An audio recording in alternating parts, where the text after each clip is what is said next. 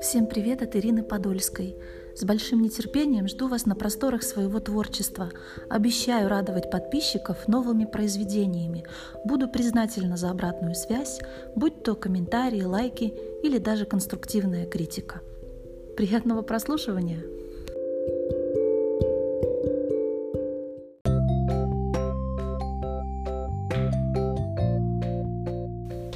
Золотился снег в фонарном свете, Мягко хлопья падали с небес, Звонко во дворе резвились дети В ожидании рождественских чудес. Бог смотрел на землю в предвкушении, Наслаждаясь детским озорством, Вновь даруя шансы на спасение В честь рождения сына своего —